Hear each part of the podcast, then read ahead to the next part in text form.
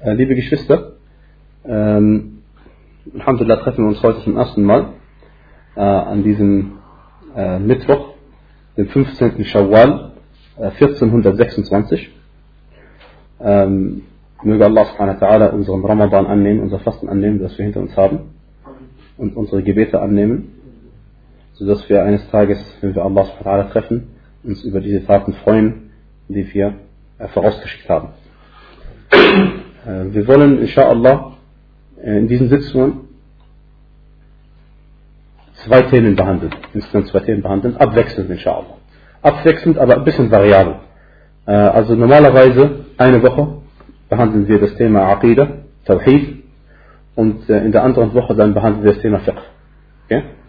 Ähm, zunächst einmal Fiqh al-Ibadat, also erstmal die Fiqh über die Gottesdienste und wenn wir dann mal fertig sind, dann überlegen wir uns, ob wir den anderen Teil dann auch behandeln. Aber erstmal Fiqh al-Ibadat. Ähm, und wir haben uns entschieden, dazu ein bestimmtes Buch äh, in Anspruch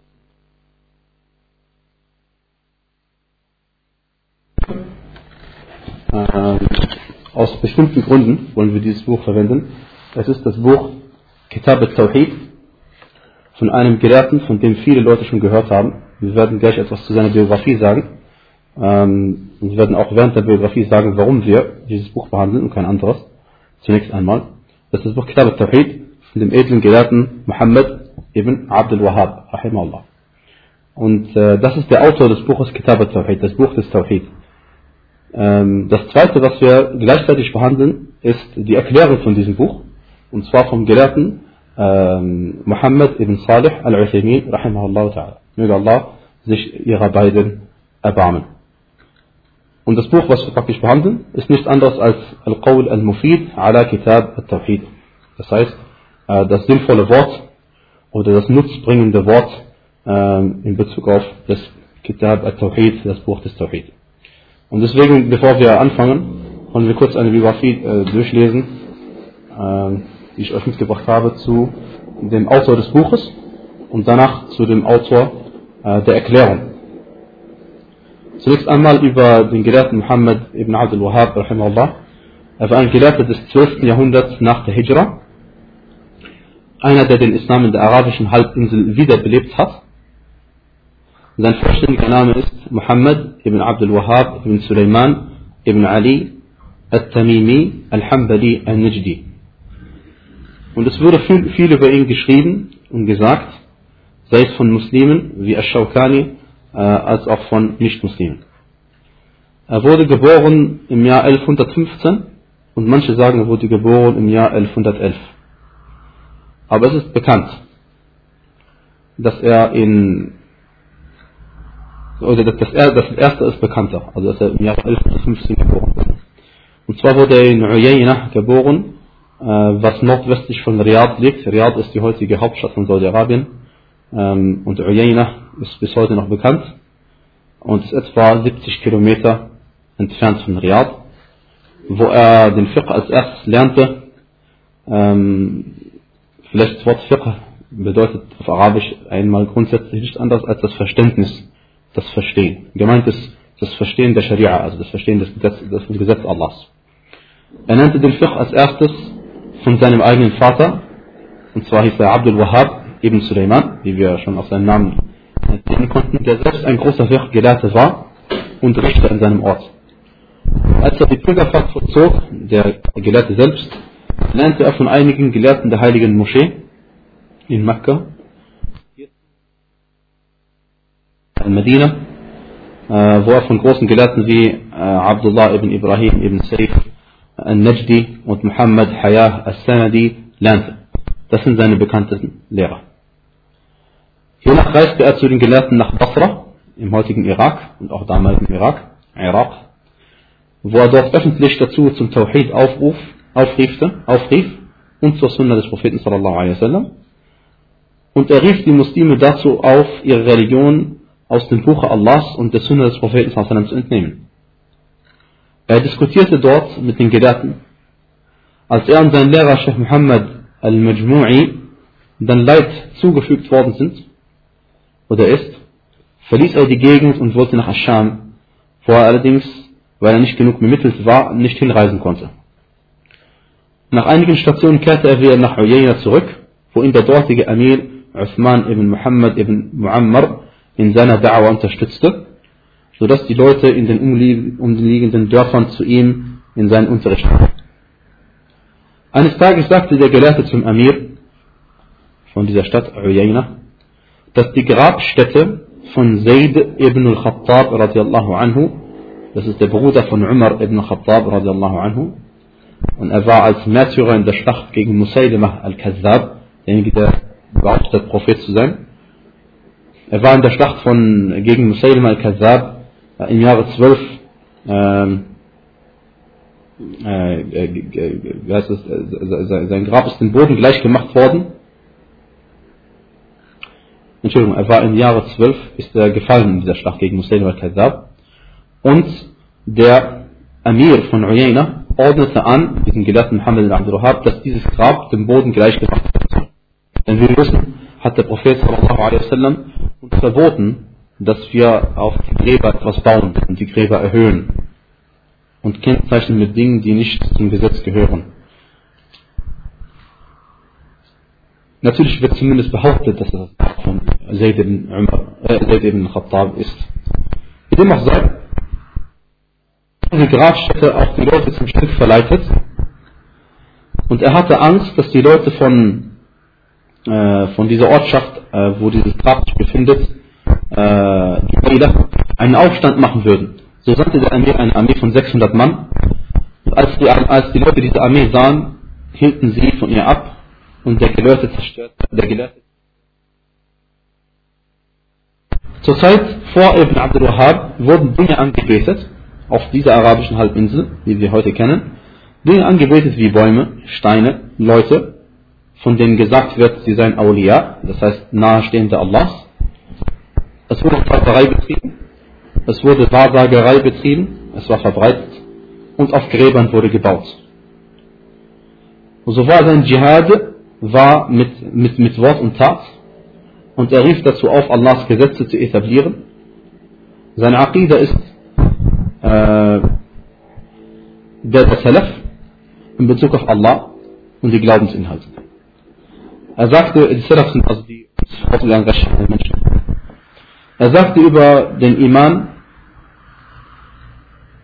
alle drei Teile, die wir kennen, äh, also gemeint ist, er sagte über den Iman, dass auch alle Sunna glaubt, eben dass der Iman besteht aus der Aussage und aus den Taten und aus den Worten. Er hat weder eine neue Aqidah produziert, noch einen neuen Madhab erfunden. Und er bekämpfte, die Bid'a, Bid'a ist der Plural von Bid'a, irgendwelche Neuerungen innerhalb der Religion, die strengstens verboten worden sind vom Propheten sallam. Und er war gestorben, oder er ist gestorben im Jahr 1206.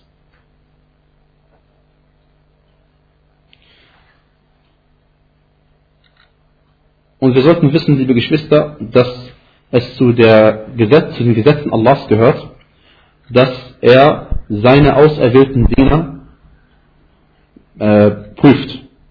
Und zwar gemäß ihrem Glauben. Das heißt, je mehr Glauben man hat, desto mehr wird man geprüft. Und je weniger Glauben man hat, desto weniger wird man geprüft. Damit Allah subhanahu wa ta'ala den Wahrhaftigen vom Lügenden unterscheidet.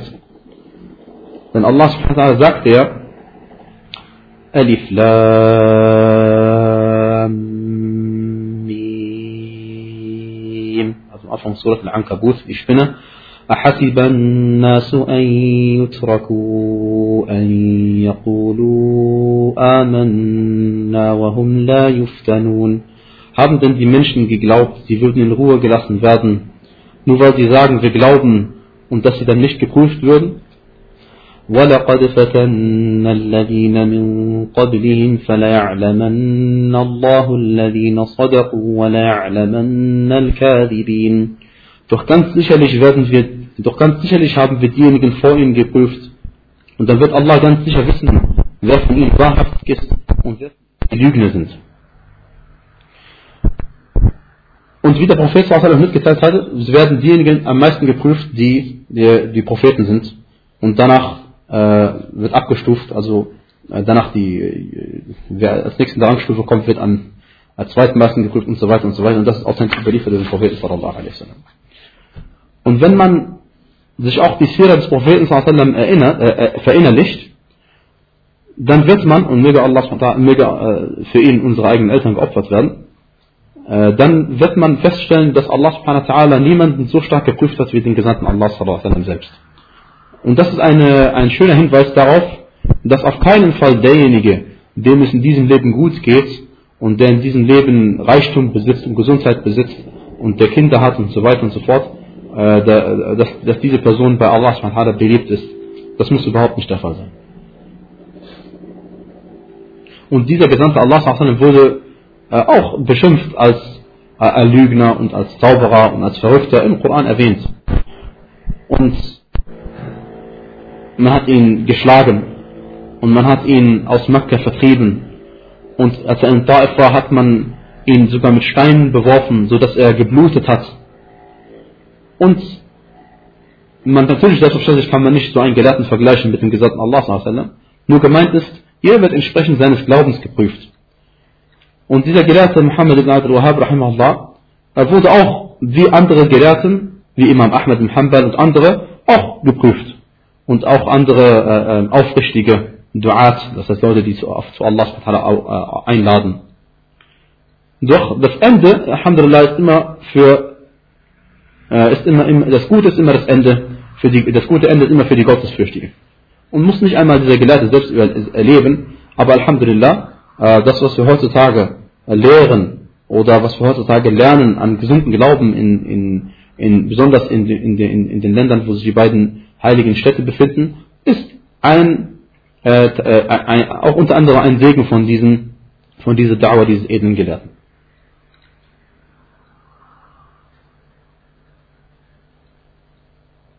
Was allerdings die Feinde dieser äh, Einladung zu Allahs angehört, so sind sie auch in heutiger Zeit, sei es von Muslimen oder auch von Nicht-Muslimen, äh, ist, ist immer der gleiche Weg. Sie werfen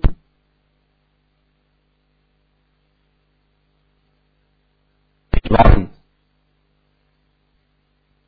Und so weiter. Wurde äh, behauptet, dass der, dieser, dieser Gelehrte äh, das Prophetentum beansprucht. Und es wurde behauptet, äh, dass dieser Gelehrte äh, den Status des Propheten, dass er überhaupt den Unglauben vorwirft, dass er die meisten Muslime auf den Islam auswirft und andere Lügen. Und das ist heutzutage, äh, widerspringt sich das auch.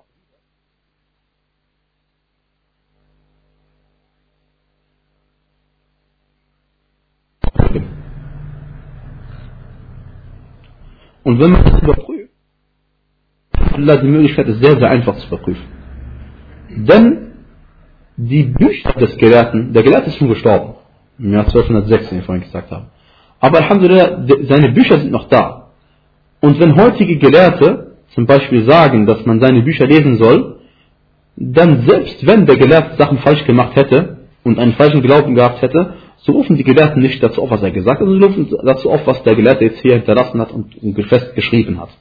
Und sein bekanntestes Buch ist nur einmal Kitab al-Tawhid, das Buch des Tawhid, was wir inshallah ähm, behandeln werden.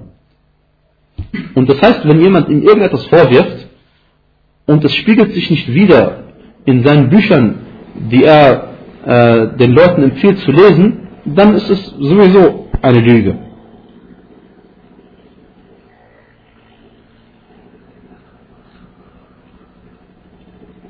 Und seine Nachfolger sind diejenigen, die als Wahhabiten bezeichnet werden.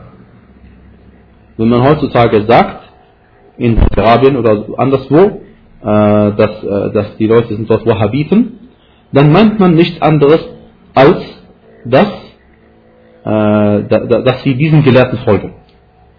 Und das, damit meint man heutzutage, das sagen immer die Feinde dieser Dauer, damit meinen sie immer Leute, die diesen Gelehrten folgen und Leute, die alle Muslime als äh, Ungläubige bezeichnen und Leute, die, die, ähm, die sich vielleicht besser sehen als andere und Leute, die viel zu streng sind in der Religion und so weiter und so fort.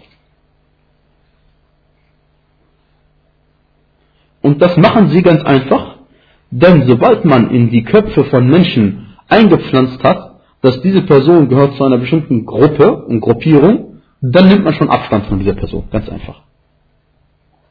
Und das findet man in sich selbst wieder. Wenn einem gesagt wird, ach, diese Person ist ein, meinetwegen ein Christ, dann weiß man, dass man schon mit dieser Person ganz anders handelt als mit anderen. Zum Beispiel fängt man nicht an zu sagen, Assalamu alaikum. Zum Beispiel.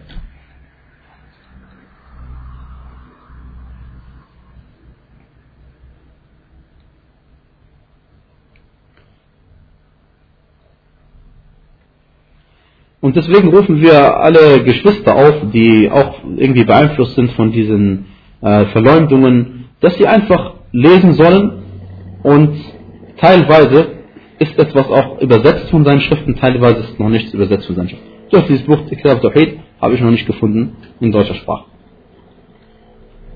Und man soll einfach mal diese, diese Watte aus seinen Ohren, aus seinen eigenen Ohren rausnehmen, damit man einfach einmal der Wahrheit zuhören kann.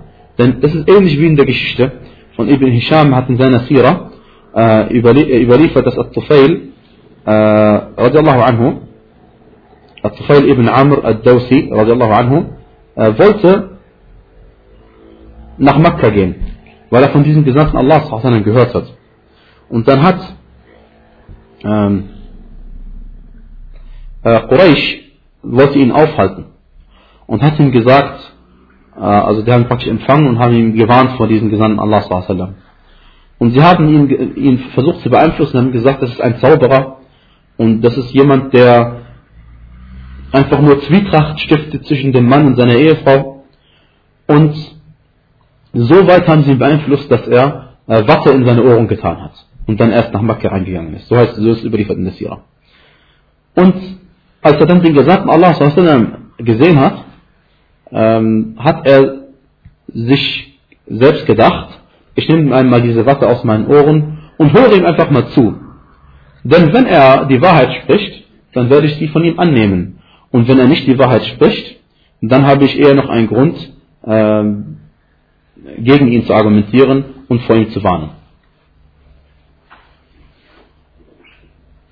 Und selbstverständlich hat er diese Watte aus seinen Ohrenstäbchen raus, aus seinen Ohren rausgenommen und hat vom Gesandten Auswassern gehört und hat dann den Islam, Alhamdulillah, angenommen.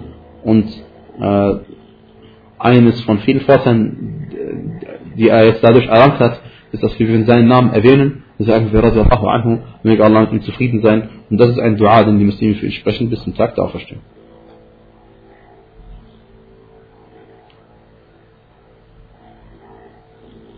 Ein weiteres Problem ergibt sich von denjenigen, die, die ihre Anhänger als Wahhabiten bezeichnen, ist, dass das ist, ein, ist heutzutage ein negativ äh, belegtes Wort.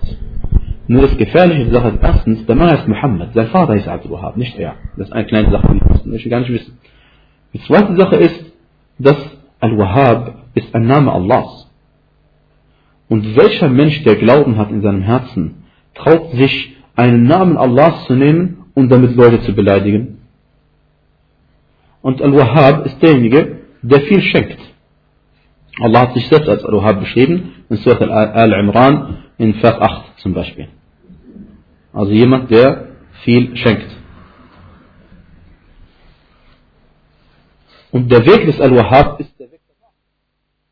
Denn es ist der Weg Allahs, äh, der nicht krumm ist. Und ebenso hat Imam Shafi'i ähm, argumentiert. Also was ich sagen will, ist folgendes. Die Leute heutzutage, einige werden als Wahhabiten bezeichnet. Und dann sagt man zu ihnen, Alhamdulillah, wenn der Weg des, dieses, der Wahhabiten derjenige ist, zu dem der Gelehrte in seinem Buch aufruft, dann sagen wir Alhamdulillah, das ist der Weg, den wir einschlagen wollen. Und genauso was Imam Shafi'i, rahimahullah, wurde auch, ähm, es wurde ihm auch vorgeworfen, dass er ein Rafidi ist. Und zwar ein, ein Schiit der extremen Sorte.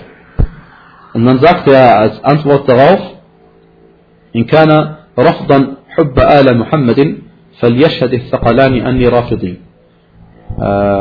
das heißt wenn wenn wenn die Liebe zur Familie des Propheten sallallahu alaihi wasallam bedeutet dass ich ein Rafidi bin dann sollen Al-Thaqalan gemeint ist der Mensch, die Menschen und die Djinn, dann sollen die Menschen, die Djinn bezeugen, dass ich einer von den Rafida bin. Und er will damit sagen, das Problem von Ar-Rafida ist eben nicht, dass sie die, die, die Familie des Propheten lieben, sondern das Problem ist unter anderem, dass sie darin übertrieben haben. Und ebenso äh, antworten wir, und zwar einer der Gelehrten, äh, der sunnitischen Gelehrten Mullah Imran, der Schiit war äh, und den Allah subhanahu wa ta'ala zu Ahl Sunnah al-Jama'a geleitet hat, er sagte äh, als Antwort, إن كان تابع أحمد أو إن كان تابع أحمد متوهبا فأنا المقر بأنني وهابي Er sagte, und wenn der Anhänger von Ahmad, also von Muhammad sallam, als, äh, als Wahhabit bezeichnet wird, dann bestätige ich, dass ich auch ein Wahhabit bin. ich verneine anfisch Sharika an ilahi falaysa Rabbun siwa al-Mutafarrid al-Wahhabi. Das heißt, ich verneine äh, jegliche Teilhaberei in Bezug auf den Gott, in Bezug auf Gott, Al-Ilah, und so ähm, habe ich keinen anderen Herrn außer dem einen, dem Wahhab. Al-Wahhab ist Allah subhanahu wa ta'ala. Na das ist äh, eine Zusammenfassung, die äh, der Gelehrte Muhammad Jamil Zaino geschrieben hat. Und eine andere weitere Sache, die, die, die geschrieben worden ist, am Ende sage ich euch den Autor davon, das wichtigste aller Bücher, die dieser Gelehrte geschrieben hat, ist, wie wir gesagt haben, das Kitab al-Tawhid. Und es wurde ihm vorgeworfen, dass er in der Religion erneuert hat. Und dass er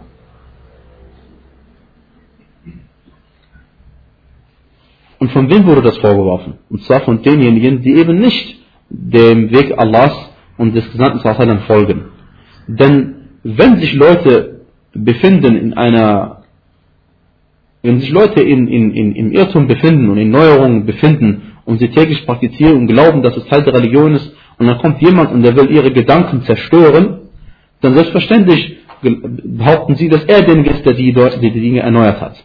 Doch Allah er ist derjenige, der gesagt hat, فَإِن تَنَازَعْتُمْ فِي شَيْءٍ Das heißt, wenn ihr euch über irgendeine Sache streitig seid, strittig seid, uneinig seid, فَرُدُّوهُ إِلَى اللَّهِ وَالرَّسُولِ Das heißt, dann bringt es vor Allah und seinem Gesandten in kuntum tu'minuna billahi wal yawmil akhir, wenn ihr an Allah glaubt und an den jüngsten Tag. Deswegen geht es überhaupt nicht. Und äh, dass alle Leute das verstehen. Es geht hier überhaupt nicht darum, dass ich möchte, dass irgendjemand nur von einem bestimmten Gelehrten lernt und davon nur von einem bestimmten Gelehrten der Aqidah lernt oder seine Bücher lernt. Darum geht es überhaupt gar nicht darum. Sondern ihr werdet sehen, dass die Gelehrten, die sich auf diesem Weg befinden, Egal was sie sagen, sie haben ihre Belege dafür. Und das ist der entscheidende Punkt.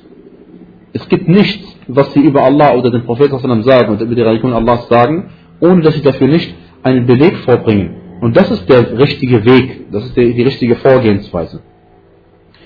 Und lassen wir doch einmal den Gelehrten selbst sprechen. Sheikh Muhammad ibn Abdul Wahhab sagte das, alhamd. Und Allah äh, gebührt alles Lob. Meine Aqidah und meine Religion durch die ich Allah subhanahu wa ta'ala näher kommen möchte, ist der Weg von Ahl Sunnati wal Jama'a. Und das ist derjenige Weg, auf dem sich die Führer der Muslime befinden. Und unter ihnen zum Beispiel die vier Imame. Gemeint ist Imam von der Zeit von Abu Hanifa, dann Imam Malik, Al-Shafi'i und Ahmad, rahmatullah al-Jami'. Und auch ihre Folger, auch ihre Nachfolger bis zum Tag der Auferstehung. ولكني بينت للناس إخلاص الدين لله aber ich habe den Menschen erklärt, äh, wie sie den wahren Ikhlas haben können, die wahre Aufrichtigkeit, dass sie die Religion nur für Allah äh, ausüben. ونهيتهم عن دعوة الأنبياء والأموات من الصالحين وغيرهم. Und ich habe ihnen verboten, die Propheten anzubeten und die Toten und die Rechtschaffenen und andere. وعن إشراكهم فيما يعبد به فيما يعبد الله به من الذبح والنذر والتوكل والسجود وغير ذلك. Und ich habe ihnen auch verboten, Allah zum Teilhaber zu machen in denjenigen Dingen, in denen nur Allah alleine angebetet werden darf. In Bezug auf wie zum Beispiel das Opfern, das Gelübde, ein Nazar, At-Tawakkul, das Vertrauen, As-Sujud, die Niederwerfung und anderen Dingen. مما هو حق حق الله الذي لا يشركه لا يشركه فيه Malak al-Muqarrab oder Nabi al-Mursal eine Sache, die Allahs Recht ist, in der niemand zum Teilhaber gemacht werden darf. Weder ein naheste Malakun, Malakun Muqarrab, weder ein nahestehender Engel, noch ein entsandter Prophet oder jemand anderes. Und das ist auch das, worauf, wozu die Gesandten vom Anfang bis zum Ende aufgerufen haben. Und das ist auch der Glaube von Ahlus Sunnati wal Jama'a. Und er sagte weiterhin, ich mache Allah subhanahu wa ta'ala zum Zeugen und auch die Engel, die um mich sind. Denn wir wissen, dass auch bei uns Engel anwesend sind. Ich mache Allah zum Zeugen und auch die Engel, die bei mir sind. Und ich mache euch zum Zeugen, dass ich das glaube, was diejenige Gruppe glaubt, die erfolgreich sein wird, die errettet werden wird. Ahl Sunnati wal Jama'a. Denn der Prophet hat ja gesagt, dass diese muslimische Umma sich in 73 Gruppen spalten wird und nur eine einzige wird errettet werden. Alle werden in der Hölle sein und eine einzige wird ins Paradies gehen. Und dann sagte er, und er sagte, ich glaube, ich mache euch zum Zeugen, dass ich das glaube, was diese äh, Gruppe, die errettet wird, glaubt. Ahl Sunnati wal Jama'a in Bezug auf den Iman an Allah und ich werde aus mehreren Gründen ab jetzt äh, entweder das Wort Iman benutzen oder das Wort Glaube verwenden. Es gibt unter den deutschen Muslimen, äh, vielleicht auch unter nicht-deutschen Muslimen, Diskussion, ob man bestimmte Begriffe im Arabischen so lassen soll, wie sie sind, oder ob man sie äh, übersetzen darf oder nicht. Okay? Äh, wir wissen, dass ich ab jetzt ich definiere es jetzt einfach so, dann da werde ich einfach nicht falsch verstehen, verstanden. Glaube ist für mich jetzt Iman. Und äh, ich, ich will nur damit sagen, weil manche Leute sagen, Glaube auf Deutsch heißt nicht Wissen und dann gibt es Diskussionen, ob man Glaube als Iman verwenden darf oder nicht. Okay? Aber ich werde jetzt äh, das Wort Iman benutzen und auch für Ilah manchmal Gott sagen. Okay? Aus verschiedenen Gründen können wir mal anders mal darüber reden, falls jemand interessiert. Er sagte, er glaubt das, was Ahl Sunnah glaubt also. In Bezug auf den Iman an Allah. In Bezug, in Bezug auf, in dieser Sache glaubt er an all das, was Allah subhanahu wa ta'ala sich selbst zugeschrieben hat in seinem eigenen Buch, dem Koran, und auch durch die Zunge, die Zunge des Propheten sallallahu alaihi wasallam, min ghairi tahrif, das heißt ohne irgendwie, äh, wie sagt man, äh, die Worte abzuändern, ohne zu fälschen. Eigentlich ist es eine reine Fälschung ohne zu fälschen und ohne Ta'atil, das heißt ohne die Bedeutungen stillzulegen.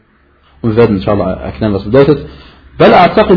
sondern ich glaube, dass Allah subhanahu wa ta'ala nichts ihm gleich ist und er ist der Allhörende und der Allsehende. Äh, und so verneine ich nichts, das heißt, ich spreche ihm nichts ab, was er sich selbst zugeschrieben hat und ich verfälsche die Worte nicht und ich leugne auch nicht irgendeiner seiner Namen oder seine Verse. Und ich frage auch niemals wie, also wie kann es sein, dass Allah das und das und das macht oder so und so und so ist. Und äh, des Weiteren sagt er, Wala umathiru, das heißt, und ich äh, vergleiche auch Allahs Eigenschaften nicht mit seinen Geschöpfungen, denn Allah subhanahu wa ta'ala, äh, es gibt nichts, was ihm gleich ist nichts, was ihm ähnelt und er hat gar keine Partner und er darf niemals irgendwie verglichen werden mit seiner Geschöpfung. Und Allah subhanahu wa ta'ala, das ist sehr wichtig, Allah subhanahu wa ta'ala weiß über sich selbst am besten Bescheid und auch über alle anderen. Und er ist derjenige, dessen Worte die wahrhaftigsten sind. Und deswegen, und er ist auch derjenige, der die besten Worte spricht.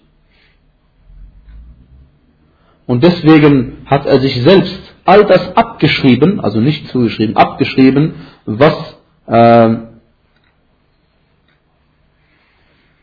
was diejenigen, die äh, dieser eben erretteten Gruppe Allah subhanahu zuschreiben. Und es gibt Leute, die eben Allah subhanahu eben äh, vergleichen und es gibt Leute, die Allah subhanahu eben immer fragen, wie hat Allah subhanahu das und das, das gemacht und wie kann es das und das und das sein.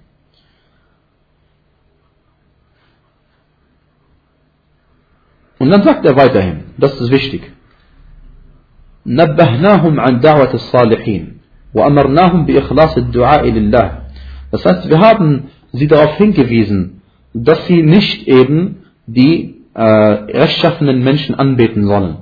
Und wir haben ihnen angeordnet, dass sie, das heißt er und diejenigen, die mit ihm sind, dass wir, dass sie Allah subhanahu wa ta'ala im, im Bezug auf den Dua, auf die Bittgebete aufrichtig sein sollen.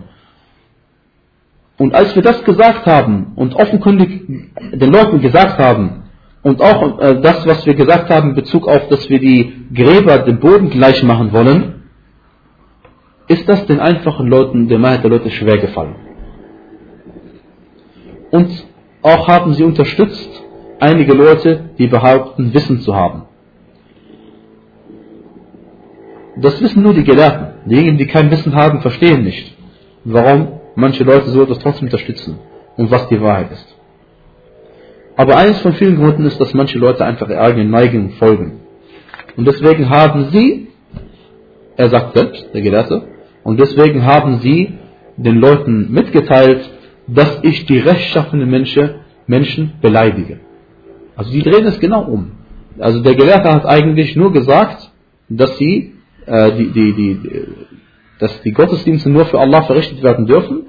Das hat aber einige Leute nicht gepasst, weil sie eben an, an was anderes gewohnt waren. Und so haben sie einfach das Spiel umgedreht und haben angefangen zu beleidigen. Sie haben behauptet, dass ich, dass ich die Rechtschaffenen beleidige und dass ich mich auch nicht auf dem Pfad der Gelehrten befinde. Und sie haben das verkündet im Osten und im Westen. Und sie haben Sachen erwähnt, sagt er, die ein vernünftiger Mensch, dass er sich schämt auszusprechen. Und des Weiteren sagt er, und sie haben behauptet, dass wir die Shafa'a, die Fürsprache des Propheten leugnen. Und er sagt, wir sagen einfach, Subhanak hada buhtan azim. Also, gepriesen seist du, das ist eine offenkundige, äh, gewaltige Leugnung. Vielmehr bezeugen wir, dass der Gesandte Allah äh, derjenige ist, der Fürsprache einlegen wird und derjenige ist, dessen Fürsprache angenommen wird. Und er ist derjenige, der die edle Stellung am Tag der Auferstehung haben wird. Die edle Stellung ist eben diejenige, dass er diese riesige Fürsprache für alle Menschen am Tag der Auferstehung machen darf. Und wir bitten Allah subhanahu wa ta'ala, dem Edlen, dem Herrn des Thrones, des gewaltigen Thrones, dass er den Propheten Muhammad für uns alle zum Fürsprecher, Fürsprecher macht und dass er uns unter diejenigen versammelt am Tag der Auferstehung, die unter seiner Fahne auferstehen werden. Und das ist das, was wir können. Und das sagt er Gelehrte.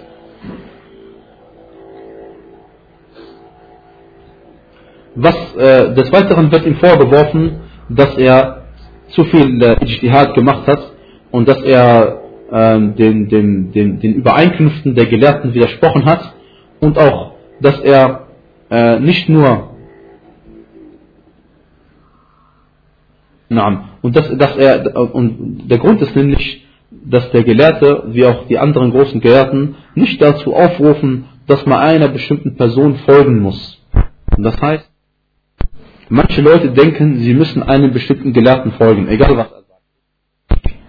Und wenn man das macht, dann gilt man eigentlich als Muta'assib für diesen Person. Das heißt, man übertreibt in dem Folgen einer bestimmten Person.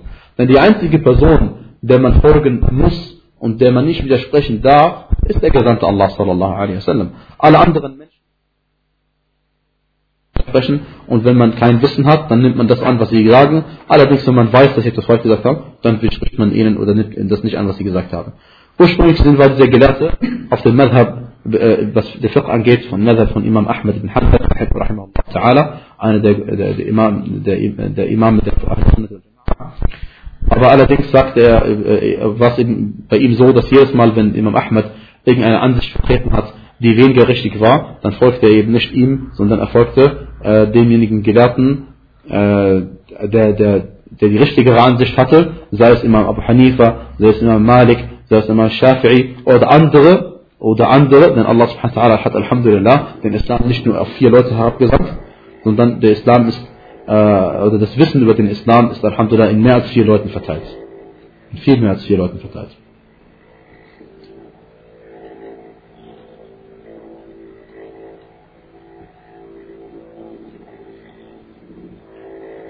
Na, und äh, das war von Abu Abdullah Salah ibn Muhammad al-Sheikh, Hafizahullah ta'ala.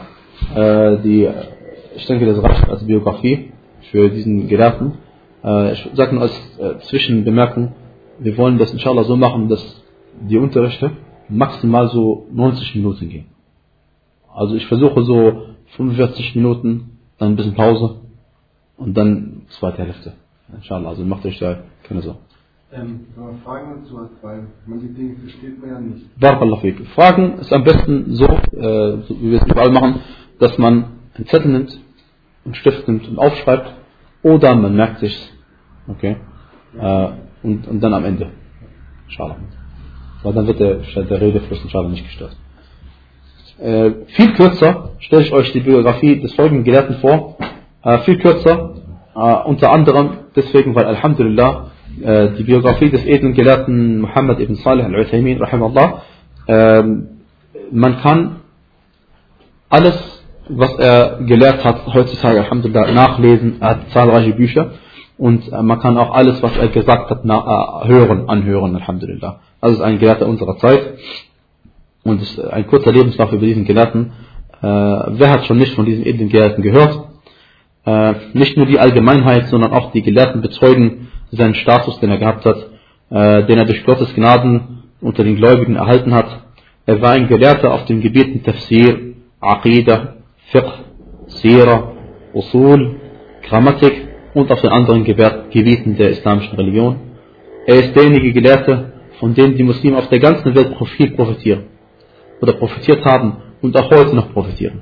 Und das, was wir jetzt machen heutzutage, ist nicht anderes, als dass wir von seinen Werken profitieren. Seine Fatawa-Bände sind zum Beispiel ein wertvolles Nachschlagewerk für jene Muslime, die ihre Religion von einem Sheikh lernen wollen, möchten, der in seiner Fatwa der Vorgehensweise der uns vorausgegangenen rechtschaffenen Menschen der Salafus Salih folgt. Er heißt vollständig Abu Abdullah Muhammad ibn Salih ibn Muhammad ibn Sulaiman ibn Abdul Rahman al-Uthaymin al-Buhaybi al-Taymi und er wurde in der Nacht des 27. Ramadan des Jahres 1347 in der Stadt äh, im Gebiet Al-Qasim im heutigen Saudi-Arabien geboren. Er hat den Koran bei seinem Vater gelernt zu lesen. Danach lernte er Schreiben, ein wenig Literatur und Mathematik. Er hat den Koran und einige zusammengefasste Texte der Hadith und Fiqh-Wissenschaft früh auswendig gelernt. Als er ein wenig über Tawhid, Fiqh und Grammatik gelernt hatte, schloss er sich seinem verehrten Gelehrten Abdurrahman ibn Nasr al-Sa'di an. Bei ihm lernte er Tafsir, Hadith, Tawhid, Fiqh und dessen Grundsätze, ebenso wie das Erbrecht und Grammatik. Als die Fakultät in Riyadh eröffnet wurde, schrieb er sich dort ein und konnte unter anderem vom Gelehrten Muhammad Amin al-Shinqiti profitieren. Äh, in der Hauptstadt las er auch dem edlen Sheikh Abdul Aziz ibn Baz, rahimahullah, aus Al-Bukhari und aus anderen Schriften von Sheikh al-Islam ibn Taymiyyah vor. Ibn Baz ist quasi sein zweitwichtigster Lehrer, sein erstwichtigster Lehrer, den er sehr oft erwähnt in seinen Schriften oder auch in seinen äh, Unterrichten, ist As-Sa'di. No. Abdurrahman ibn Sa'di. Ibn Sa'di. Sein Wirken. Ab 1370 begann er in der großen Moschee von Unayza zu unterrichten. Als sein Lehrer Abdurrahman ibn Nasr al-Sa'di im Jahr 1376 starb, wurde er der Imam und Khatib äh, dieser Moschee und begann ebenfalls in der von seinem Lehrer im Jahre 1359 gegründeten Bibliothek zu lehren. So.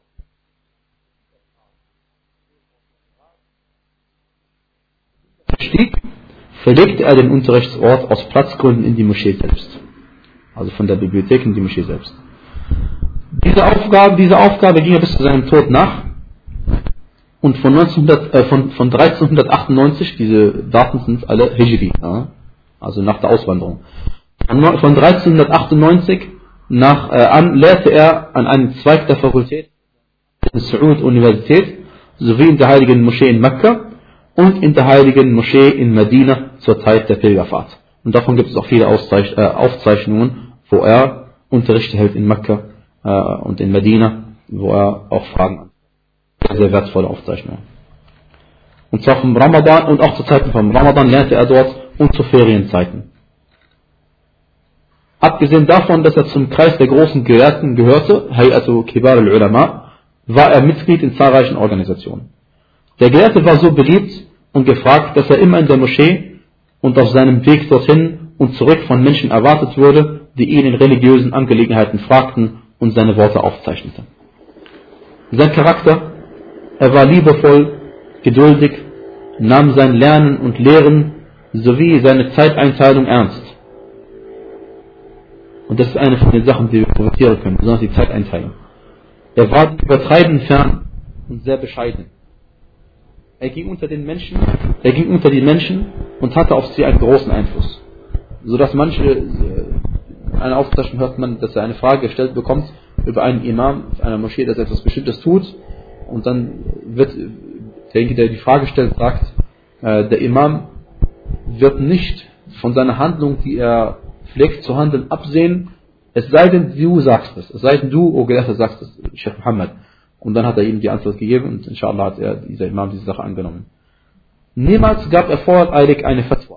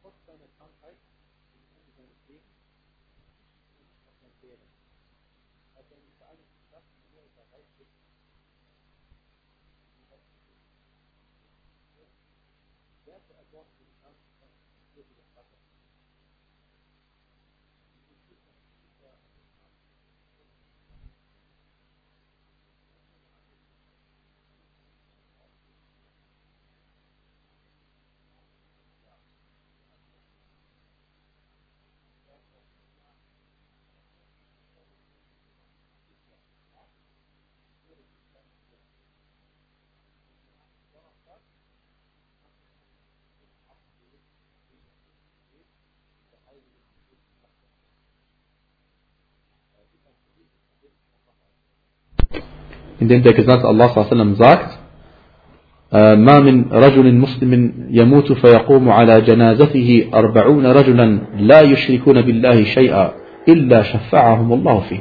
Das heißt, jedes, wenn ein Muslim stirbt und an seinem Totengebet 40 Leute teilnehmen, die Allah subhanahu wa ta'ala nichts beigesellen, dann wird Allah subhanahu wa ta'ala ihre Fürsprache in Bezug auf ihn annehmen. Insofern ist es eine äh, edle Sache, wenn man auch in Mekka öfter ist, wo dann nach dem Gebet Totengebete verrichtet werden. Fast nach jedem Fardgebet wird irgendwelche Toten wird für sie gebetet. Wenn sie Muslime waren, dann hoffen wir und, und glauben, dass Allah subhanahu wa sie erretten wird. Möge Allah subhanahu wa ihn in seine gewaltige Barmherzigkeit aufnehmen. Amen. Und äh, zu seinen zahlreichen Werken gehören seine auch im Internet auf Arabisch abrufbaren 20 Verteilerbände, von denen äh, Allah sei Lob eines ins Deutsche übersetzt worden ist, was allerdings noch nicht gedruckt worden ist, was inshallah demnächst gedruckt wird.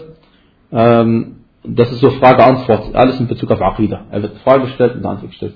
Und am Ende, inshallah, stelle ich euch eine Frage in Bezug auf den Inhalt. Und die Frage ist sehr, sehr interessant. Die wird nicht direkt beantwortet, aber die kann man aus seinem eigenen Allgemeinwissen inshallah beantworten.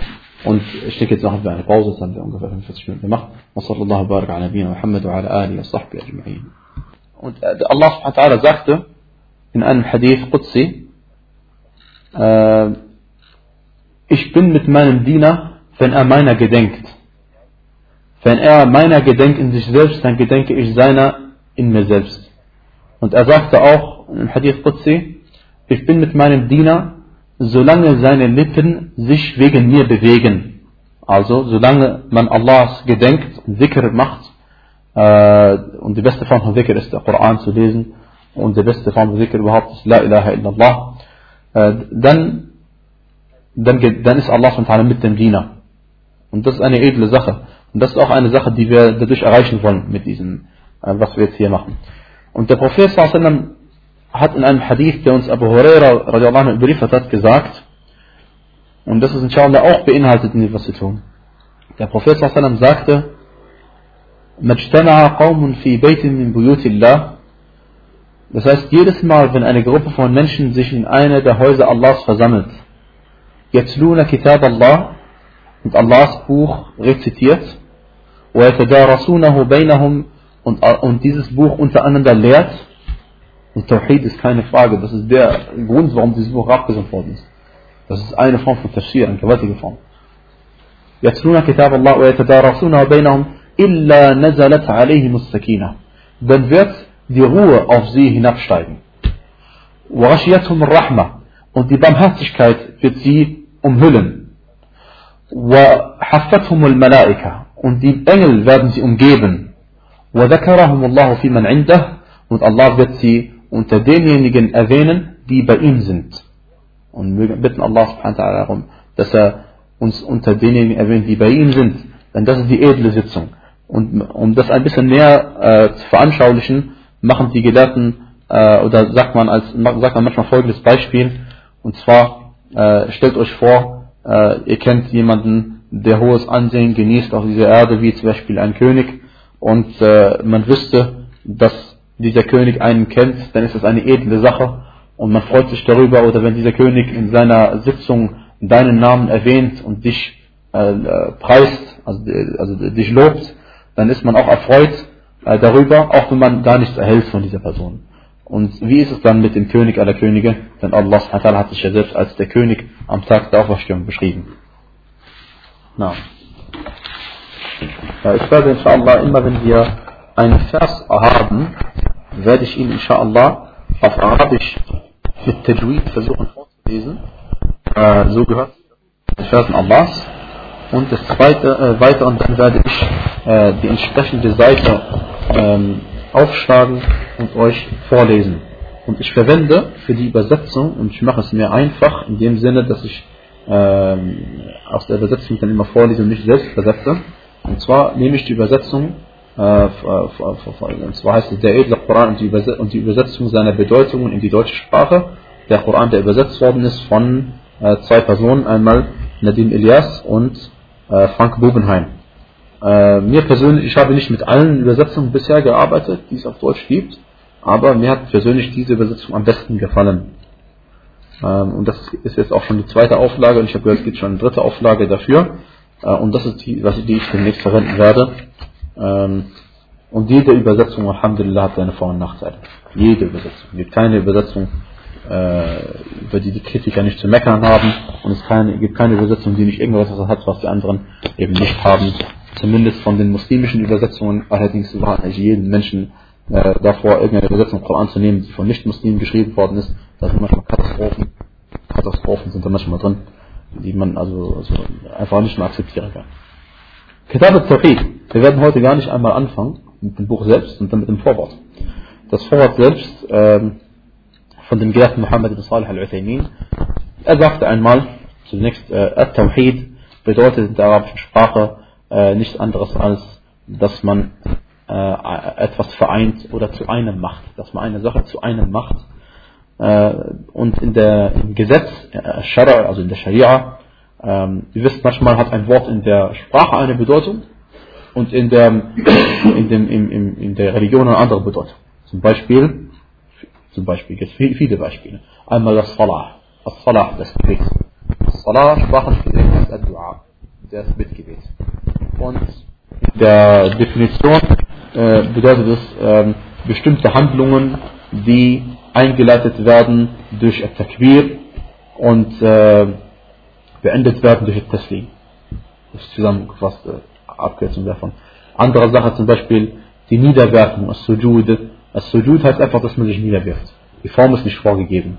Aber im, im Islam bedeutet es eben, dass man sich auf seine sieben Körperteile niederwirft, die die Fuqaha beschrieben haben. Und so weiter und so fort. Ja. Al-Wudu zum Beispiel, das sich waschen. Die Waschung. Man kann auch äh, Yatawadda kann auch bedeuten, ich wasche nicht, ich wasche meine Hände. Aber das Wort auf Arabisch in, bei den Fuqaha bedeutet eben genau diese Gebetswaschen, die wir kennen. Und Al-Rusul, Rusul, Rassala oder Rassala heißt nicht anderes als waschen. Sich waschen oder etwas anderes waschen. Aber wenn man sagt Al-Rusul, der Rusul bei den Fuqaha, dann meint man natürlich damit die bestimmte Gebetswaschung, äh, die bestimmte äh, Waschung, äh, wenn man sich in der großen äh, Unreinheit befindet. Na, und genauso bedeutet Tawhid in der, im Gesetz auch eben, dass Allah subhanahu wa ta'ala als der eine angesehen wird. Dass Allah subhanahu wa ta'ala ähm, äh, ein einziger ist. Und zwar in Bezug auf ähm, all dem, wozu, in, Bezug an allen Dingen, wo er auch nur ein einziger ist. Zum Beispiel, da wird es gemeint in Bezug auf seine Herrschaft, seine Herrschaft, äh, seine Alleinherrschaft, Rububiyya, in Bezug auf seine äh, Uluhiyya, seine Göttlichkeit. Äh, und damit ist gemeint in Bezug auf alle die Gottesdienste, die für ihn verrichtet werden, dürfen nur für ihn verrichtet werden. In Bezug auf die Namen, Al-Asma, äh, Al-Asma ist der Bruder von Ism, äh, und die Eigenschaften, As-Sifat, der Bruder von Sifah, die Eigenschaft.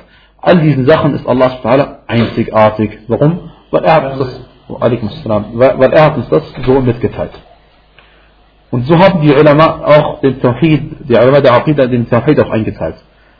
Und jetzt mag sich einer nach dem Unterricht denken, Subhanallah, jetzt haben wir schon die ganzen Kategorien des Tawhid behandelt, äh, wofür machen wir denn noch das weiter? Wir werden sehen, das Kapitel, das Buch, Tawhid ist ganz anders, als man sich vorstellt.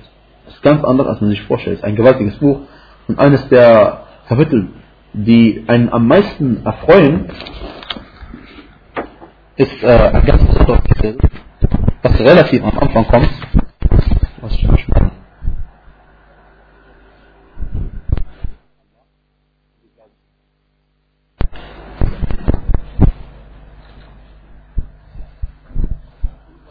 Also das Kapitel heißt, wer At-Tawhid umsetzt, und zwar richtig umsetzt, der geht ins Paradies ein, ohne Rechenschaft ablegen zu müssen.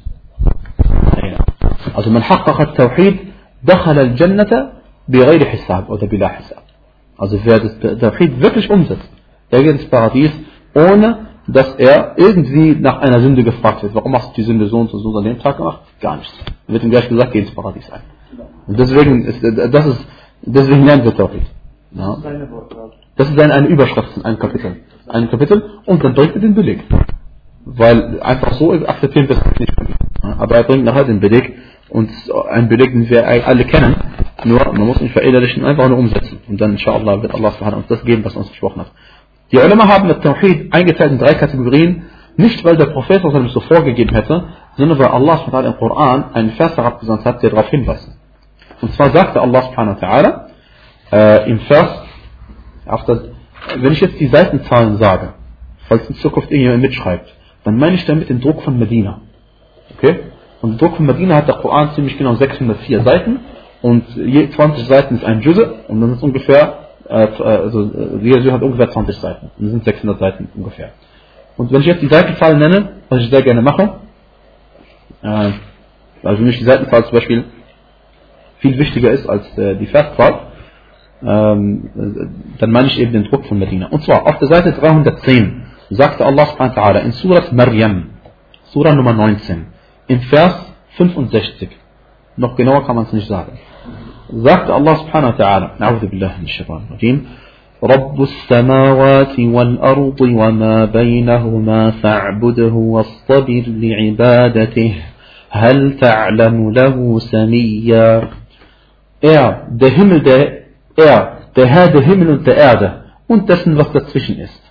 So diene ihm und sei beharrlich in seinem Dienst. Weißt du etwa einen, der Kennzeichen gleich den seinen besäße?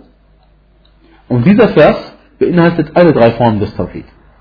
Und zwar ähm, erst einmal der erste Teil, sagt, Rabb, Rabb ist der Herr. Ja? Rabbus Samawati wal Ardi, der Herr der Himmel und der Erde. Der Herr der Himmel und der Erde und dessen, was dazwischen ist. Wama bainahuma, was zwischen diesen beiden ist. Das ist Tawhid al-Rububiyyah. Der Herr, die, die, die, die, dass Allah der alleinige Herrscher dieses Universums ist. Wir werden gleich noch äh, neu erläutern, was man damit meint. Das ist Tawhid Rubiyya. Dann sagt Allah subhanahu so diene ihm und sei beharrlich in seinem Dienst. Fa'budhu, kommt von dem Wort Abada und auch abgeleitet davon ist Ibadah, ist der Gottesdienst. Für Allah subhanahu wa ta'ala. Also diene ihm, wastabir li'ibadatihi und sei beharrlich in seinem Dienst. Das ist Tawhid al-Uluhiyya. Ähm, das heißt, dass Allah äh, einer ist in Bezug auf seine Göttlichkeit und das, was er äh, diesbezüglich verdient. Weißt du etwa einen, der Kennzeichen gleich den seinen besäße? Gibt es irgendjemand, der ähnlich ist wie Allah subhanahu Nein. Und das ist die eigentliche Tawhid der Namen und Eigenschaften. Tawhid al-Asma'i was-Sifati. Al-Asma'i was-Sifati. Die Namen und Eigenschaften Und natürlich, das widerspiegelt in vielen Versen. Nur dieser Vers ist eben interessant, weil er eben diese drei Sachen beinhaltet. Und wenn er diese drei Sachen beinhaltet, dann bedeutet es, dass es drei verschiedene Sachen sind. Sonst macht ja keinen Sinn, einen Vers zu erwähnen äh, und, und, und, und, und, und sich zu wiederholen. Ja? Deswegen, und das findet man öfter. Also zum Beispiel, äh, dass, dass eine Aufzählung hintereinander darauf hinweist, dass die einzelnen Sachen verschiedene Sachen sind. Zum Beispiel sagt Allah subhanahu wa ta'ala, إنما الصدقات للفقراء والمساكين und so weiter. Bis zum Versende. Das heißt, die Spenden, Sadaqat, Zakat und anderem, sind nur für die folgenden acht. Das ist die Bedeutung des Verses. Und zwar Al-Fuqara, das sind die Armen, und Al-Masakin, die Bedürftige. Nur manchmal äh, bedeutet bedürftig das gleiche wie arm. Ein Armer kann bedürftig sein, umgekehrt. Und manchmal bedeuten diese Worte auch tatsächlich das gleiche. Nur äh, im Arabischen gibt es einige Worte, die, wenn sie zusammen erwähnt werden, etwas Verschiedenes bedeuten. Und wenn sie nicht zusammen erwähnt werden, und also in zwei verschiedenen Kontexten, dann können sie das gleiche bedeuten. Ja, das ist ein Beispiel jetzt hier, äh, das Miskin und Faqir. Ein anderes Beispiel ist, ähm, zum, äh, ist ähm, äh, Iman und Islam. Der Iman, der Glaube oder der Mu'min, der Gläubige, ist normalerweise genau die gleiche Person wie der Muslim, wie der Muslim, der, der, der, Muslim, ja, der Gottergebene. Äh, denn es gibt niemanden, der gläubig ist, der nicht Gott ergeben ist. Und umgekehrt. Ja? Nur, wenn diese Worte zusammen auftauchen, wie im Hadith von Jibril, salam, wo Jibril kam zum Propheten und ihm die Fragen stellte, äh, was ist der Iman und was ist der Islam und was ist Al-Ihsan, dann hat der Prophet ihm zwei verschiedene Definitionen gegeben. Er hat gesagt, Iman ist das und das und das und Islam ist das und das und das. Ja. Insofern äh, findet man so eine Idee öfter. Der erste Teil des Tawhid, haben wir gesagt, ist Tawhid al-Rububiyyah. Der, der, der Tawhid der Namen und Eigenschaften. Und das bedeutet, dass Allah subhanahu wa ein einziger ist in Bezug auf Al-Khalq, das heißt die Schöpfung, Al-Mulk, das heißt sein Reich, und Al-Tadbir, das heißt in Bezug auf die, das Leiten der Angelegenheiten. Al-Khalq ist die Schöpfung und Al-Mulk ist alles, gehört Allah und Al-Tadbir, Allah ist derjenige, der alles leitet, was in dieser Welt äh, funktioniert und gibt. Und wenn wir Allah subhanahu wa ta'ala als den einzigen verherrlichen wollen, der der Schöpfer ist, das heißt, wir glauben, dass es niemanden gibt, der erschaffen kann, außer Allah subhanahu wa ta'ala. Und das wollen wir gleich nochmal noch mal deutlicher anschauen.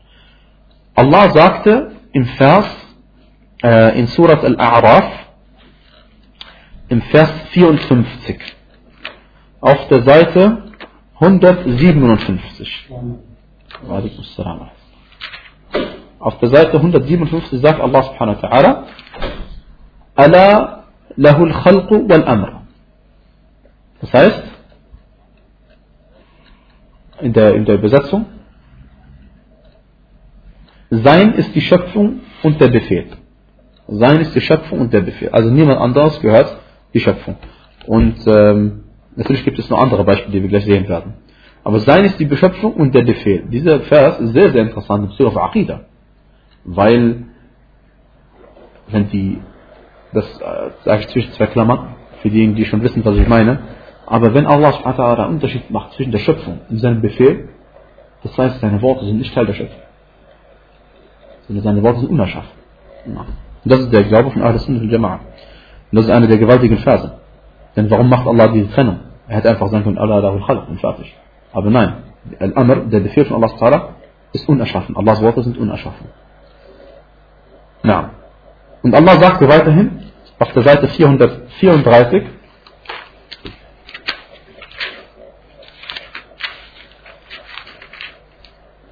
im Vers, äh, in Surat Fatir, also äh, Surah Nummer 35, Vers 3, sagt Allah subhanahu wa ta'ala,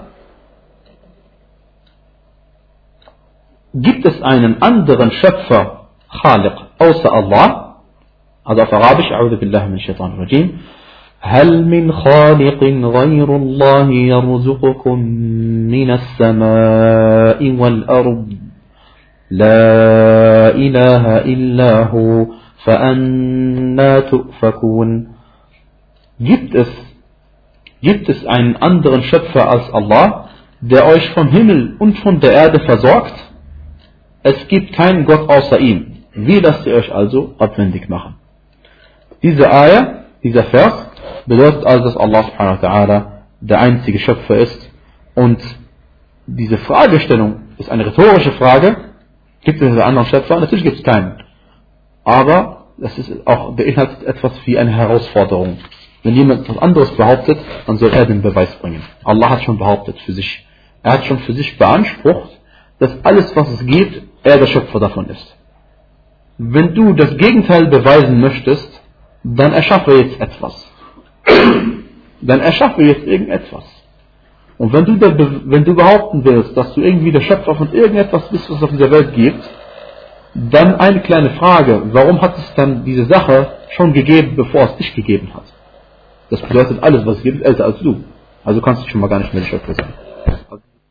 Das ist eine gewisse Herausforderung Allah. Allah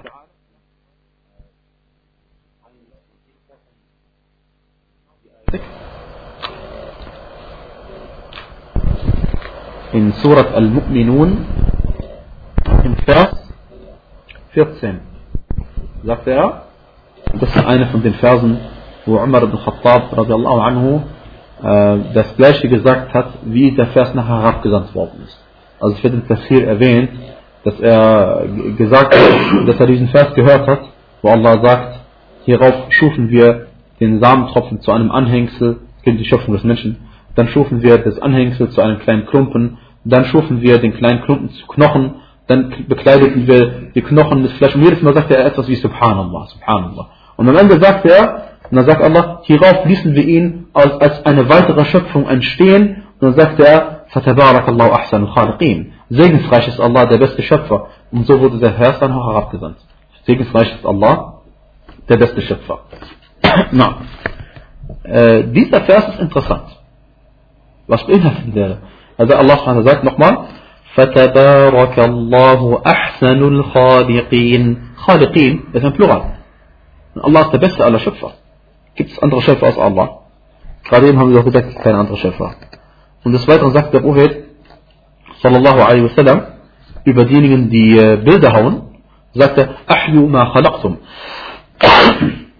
Das heißt, am Tag der Auferstehung wird zu ihm gesagt, macht lebendig das, was ihr erschaffen habt.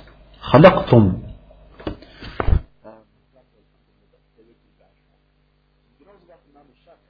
Was sie gemacht haben, ist eine Art Schöpfung im sprachlichen Sinne selbstverständlich. Aber es ist nicht die gleiche Schöpfung wie Allah erschafft. Denn aus äh, scheidet sich das? Erstens, die Schöpfung Allahs begann bei nichts. Allah hat aus nichts etwas erschaffen, wie es dort Mariam gesagt hat. Er hat aus nichts erschafft er. Okay. Die, die, die Menschen erschaffen auch etwas, was vorhanden ist. Sie nehmen den Ton und formen ihn. Das heißt, sie schaffen etwas, was schon da ist, sie formen es nur um.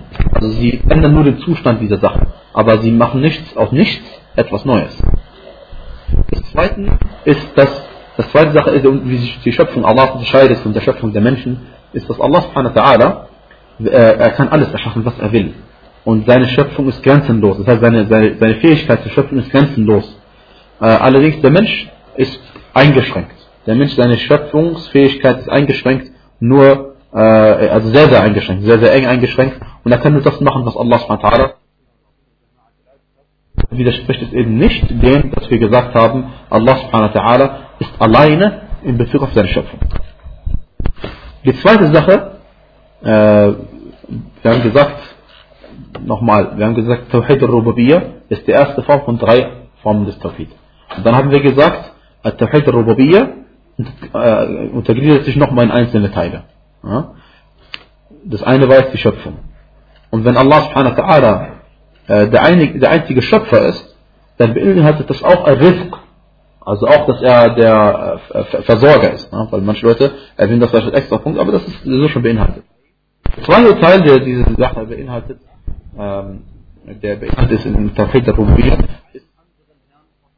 der einzige ist in Bezug auf seine auf, den, auf, auf, auf, auf, das, auf sein Reich, auf sein Reich, Al-Mulk. Das heißt, es gibt niemanden, der ein Teilhaber ist in dem, was Allah subhanahu wa ta'ala erschaffen hat, in diesem Besitz.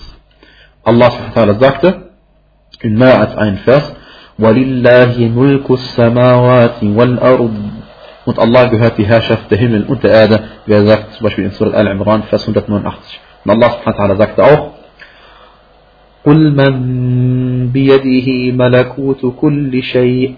Das heißt, sprich, in wessen Hand ist die Herrschaft von allen Dingen? In wessen Hand ist die Herrschaft von allen Dingen? Sagt Allah subhanahu wa in Surah Minun, Vers 88.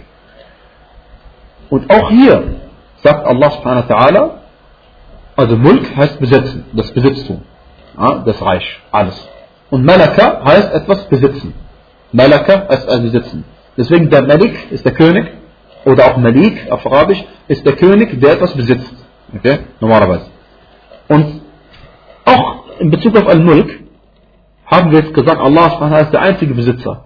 Und trotzdem hat Allah im Koran den äh, Menschen Besitztum zugesprochen. Und Allah sagte im Surat Al-Mu'minun im Vers 6 auf der Seite 342 sagte er, min shaitan rajim, illa إلا على أزواجهم أو ما ملكت أيمانهم فإنهم غير ملومين außer gegenüber ihren Gattinnen oder was ihre rechte Hand an Sklavinnen besitzt, denn sie sind hierin nicht zu tadeln. Das heißt, es gibt Menschen, die Sklavinnen besitzen können. Okay? Das ist auch eine Form des Besitztums. Und Allah subhanahu wa ta'ala sagte ebenfalls im Ver auf der Seite 358, أو ما ملكتم مفاتحه Das heißt, äh, das ist in Surah An-Nur, Surah 24, Vers 61, sagte Allah subhanahu wa ta'ala, äh, in einem Haus, dessen Schlüssel ihr besitzt. In einem Haus, dessen Schlüssel ihr besitzt. Also in Mulk, dieses Wort ist auch verwendet worden. Diese Beispiele werden erwähnt, wir alle wissen die Antwort darauf. Nur die Beispiele werden erwähnt, damit man eben weiß, wie man darauf antwortet. Und sinngemäß, äh, sinnvoll antworten. Denn wir sagen Sachen, und die sind alles wunderschön klar, aber wenn wir dann rausgehen und lesen den Koran, dann werden uns manche Sachen vielleicht nicht mehr so deutlich sein. Deswegen, äh, der Gelehrte, deswegen ähm, versucht zu erreichen, dass diese ganzen ähm, Widersprüche, die einem aufkommen können, vermieden werden. No. Und auch der, der, die Antwort ist ganz einfach, Allah ist der Besitzer von allem und der Mensch besitzt nur einen Teil von diesem Ganzen. Der Mensch besitzt nur einen Teil von diesem Ganzen. Äh, und er besitzt nur das, was, äh, was unter, unter seiner Macht ist. Und er besitzt zum Beispiel nicht mehr das, was nicht unter seiner Macht ist. Und somit ist seine, sein, sein, sein, sein Reich eingegrenzt. Ähm, und, und noch das Wichtige ist, selbst wenn der Mensch etwas besitzt, darf er damit nicht machen, was er will. Sondern Allah subhanahu wa ta'ala hat äh, nämlich gesagt in, in, in Surah al-Hadid, dass er uns das Besitztum, das Geld und so, was wir haben, uns gegeben hat und dass wir mimma ja'alakum mustakhlafina fi. Das heißt, äh, ihr sollt von dem Besitz ausgeben, mimma ja'alakum mustakhlafina fi, dass ihr sollt von dem ausgeben, äh, wozu er euch, äh, was er euch gegeben hat, aber als Verwalter, nicht als Besitzer. Das heißt, das, was wir uns gegeben hat, hat Allah uns gegeben, damit wir damit das machen, was er will. Genau. Das insofern darf man mit seinem eigenen Vermögen nicht machen, was man will, sondern nur das, was der Gesetzgeber erlaubt hat. Und wenn jetzt jemand also zum Beispiel sein eigenes Vermögen äh, äh, verbrennen wollte, dürfte er das nicht. Oder wenn er ein Tier quälen wollte, dürfte er das nicht. Denn Allah subhanahu wa ta'ala, er ist derjenige, der dir erlaubt hat, das zu tun, was du äh, äh tun darfst. Dritte Form ist Tawhid, äh, das, äh, ist in Bezug auf das Tadbir, das ist eben, dass Allah subhanahu wa ta'ala derjenige ist, der alle Angelegenheiten leitet. Allah subhanahu wa ta'ala sagte in Surat Yunus auf der Seite 212 im Vers 31 und 32.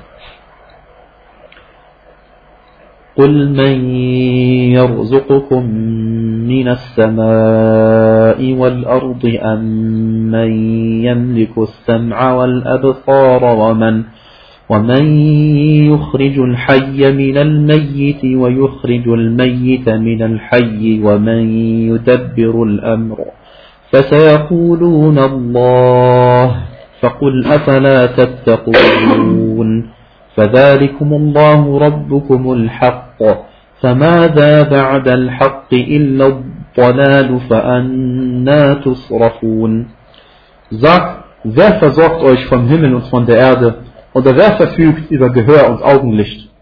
Und wer bringt das Lebendige aus den Toten und bringt das Tote aus dem Lebendigen hervor? Und wer regelt die Angelegenheit? Sie werden sagen Allah. Sie werden sagen Allah. Darüber werden wir gleich reden. Sagt, wollt ihr denn nicht gottesfürchtig sein? Also wenn ihr das schon zugebt. Das ist doch Allah, euer wahrer Herr. Was gibt es denn über die Wahrheit hinaus, außer dem Irrtum? Wie lasst ihr euch also abwenden? Und auch der Mensch kann Sachen besitzen. Und der Mensch kann auch über Sachen verfügen. Doch auch wiederum ist das, worüber der Mensch verfügt, eingeschränkt. Wir verfügen über nichts, was außerhalb der Erde geschieht. Wir können, nicht, wir können keine Richtung eines Planeten verändern. Wir können gar nichts machen. Außer etwas ganz wenig, äh, was Allah uns gegeben hat. Diese Kategorie von Tawhid, die wir gerade erwähnt haben, Tawhid al-Rububiyya, ist nicht diejenige gewesen, aufgrund dessen der Prophet Muhammad zu den Menschen geschickt worden ist. Denn diese Kategorie von, von, von Tawhid war eine Sache, die die damaligen Polizisten gewusst haben und nicht geleugnet haben. Allah subhanahu sagte an mehr als einer Stelle die Bedeutung des folgenden Verses. Allah sagte, ولئن سألتهم من خلق السماوات والأرض ليقولن خلقهن العزيز العليم Seite 489 im Vers 9 von Surat al-Zukhruf Und wenn du sie fragst, wer die Himmel und die Erde erschaffen hat, sagen sie ganz gewiss, erschaffen hat sie der Allmächtige und Allwissende. Also sogar die Eigenschaften der Allmächtige und Allwissende schreiben sie Allah zu. Sie schreiben, also sie geben zu, dass Allah der Allmächtige ist und wenn man logisch weiß, es kann keine zwei Allmächtigen geben, wie wir gleich sehen würden. Und trotzdem wissen sie das und trotzdem haben sie eben andere gebetet, außer, angebetet, außer Allah subhanahu wa ta'ala. Und wie gesagt, diese Sache haben sie nicht geleugnet, dass Allah der einzige Besitzer ist, dass er der Leiter der Angelegenheiten ist und dass er der Schöpfer ist. Keiner von diesen, keine von diesen Sachen haben sie geleugnet. Und es gibt auch niemanden von den Söhnen Adams, auf Arabisch und auf Deutsch ausdrückt, niemand von den Menschen, der gesagt hat, zum Beispiel, es gibt zwei Schöpfer, die gleich sind. Kein Mensch auf der Welt hat so etwas behauptet. Also, oder glaubt so etwas. Und niemand leugnet und glaubt, dass er der Schöpfer ist von den Himmel und der Erde. Außer ganz wenige. Aber nicht, weil sie es geglaubt haben, sondern nur, weil sie es gesagt haben. Also es gibt niemanden, der glaubt im Herzen, dass er der Schöpfer ist, dass er diesen Tawhid al-Rububiyya verdient. Und das ist eine Sache, die gehört zur Fitra des Menschen, zur ähm, natürlichen Veranlagung des Menschen. Außer ganz wenigen. Und sie verdienen die höchste Strafe in der Hölle, die, die schlimmste Strafe. So hat Allah schon äh, gesagt. Allah sagte über Fir'aun, فَقَالَ أَنَا رَبُّكُمُ الْأَعْلَى Er sagte Seite 584, sagte in Surah Al-Nadi'at, im Vers 24, dann sagte er, ich bin euer höchster Herr. Das war Pharaon. Und er sagte weiterhin, in Vers 190, in Surah Al-Qasas, Vers 38, ما علمت لكم من إله غيري Das heißt, ich kenne für euch gar keinen anderen Gott außer mich selbst. Billah.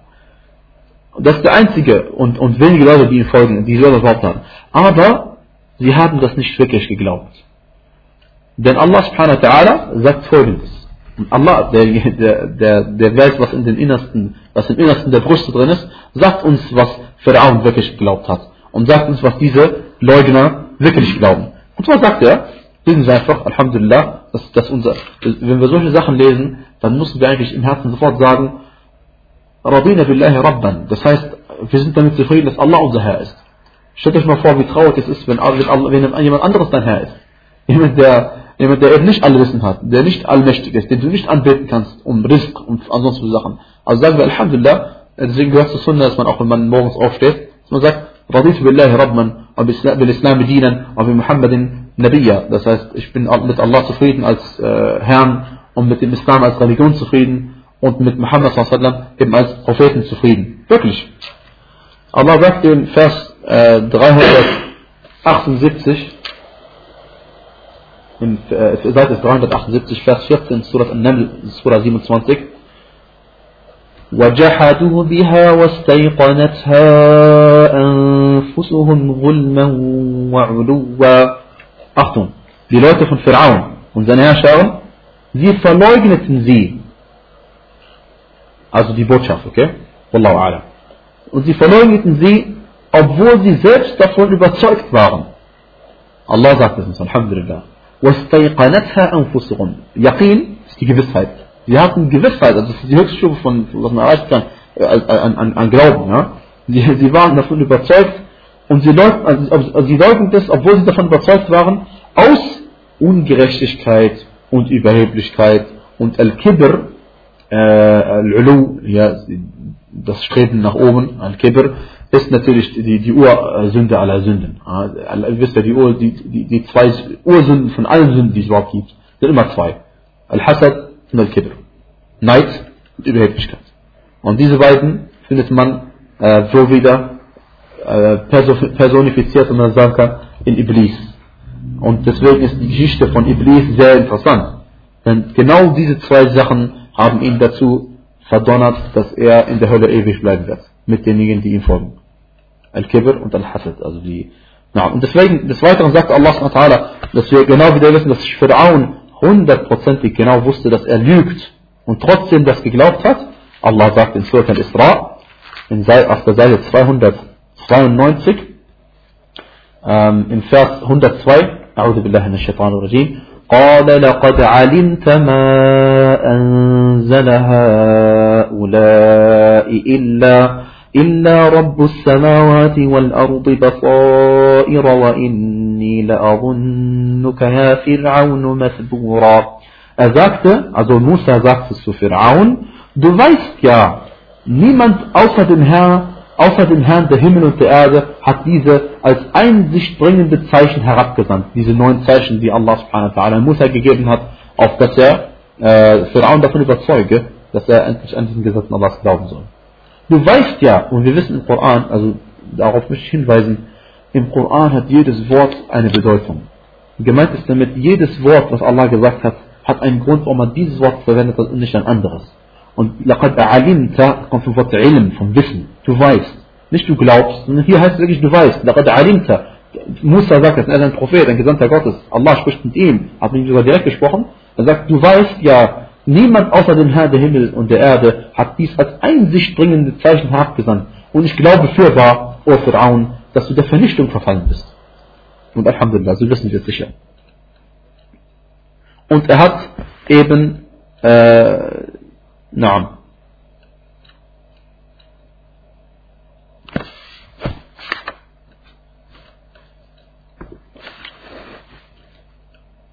Der Verstand weist auch darauf hin, dass es nur einen Schöpfer gibt. Für diese ganze, das ganze Universum. Allah sagt es uns direkt im Surat Al-Mu'minun, Seite 348, im Vers 91. Sagt Allah subhanahu ما اتخذ الله من ولد وما كان معه من إله Allah hat sich keine Kinder genommen und keinen Gott gibt es neben ihm. إذا لذهب كل إله بما خلق ولعلى بعضهم على بعض سبحان الله عما يصفون Sonst, also wenn es mehr als einen Gott gäbe, sonst würde fürwahr jeder Gott das wegnehmen, was er erschaffen hat. Und die einen von ihnen würden sich den anderen gegenüber wahrlich überheblich zeigen. Preis sei Allah und erhaben ist er über das, was sie ihm zuschreiben. Also wissen wir aus diesem Vers, Allah weiß nicht nur das, was geschehen ist, was geschieht und was geschehen wird. Allah weiß sogar, was geschehen wäre, wenn etwas geschehen wäre schon. Subhanahu wa Deswegen ist er der Allwissende. Und ausnahms, ausnahmslos weiß er alles. Das heißt, jeder Schöpfer, wenn es mehr als einen Schöpfer gäbe, keiner würde zufrieden sein, äh, dass er Teilhaber ist mit jemand anderes. Und jeder würde ähm, wie heißt es, äh, seine Schöpfung wegnehmen und, und wollen, dass man ihn alleine anbetet. Und er möchte auch, dieser Gott möchte dann äh, auch die Macht haben über alles. Und wenn zwei Götter die Macht haben wollen und alles für sich beanspruchen möchten, was es gibt, und sie kämpfen gegeneinander, und der eine besiegt den anderen, dann ist der eine allmächtig vielleicht, oder mächtiger, und der andere nicht mehr. Oder wenn sie sich nicht einig werden können und keiner gewinnt, dann sind sie eben nicht allmächtig. Verstand sagt uns schon, Alhamdulillah, dass nur ein Schöpfer einen Allmächtigen geben kann. Na.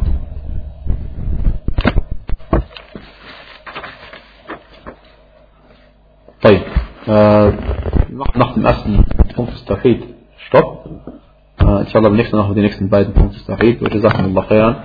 سبحانك اللهم وبحمدك أشهد أن لا إله إلا أنت أستغفرك وأتوب إليك. Äh, das bedeutet übersetzt, gepriesen seist du Allah äh, und dein ist das Lob.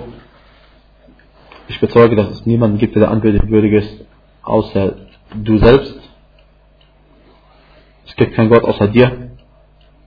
Wir bitten dich um Verzeihung und wir wenden dich, wir wenden uns dir reuevoll zu.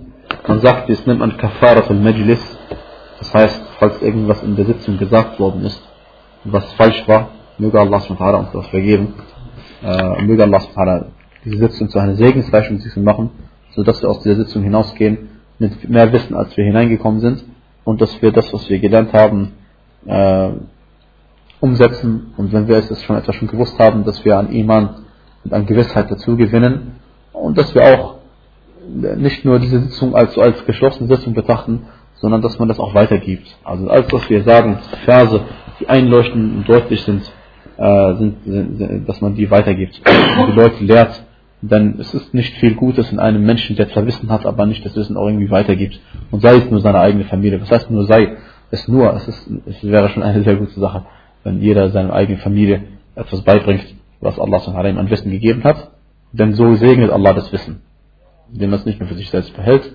وصلى الله وبارك على نبينا محمد وعلى اله وصحبه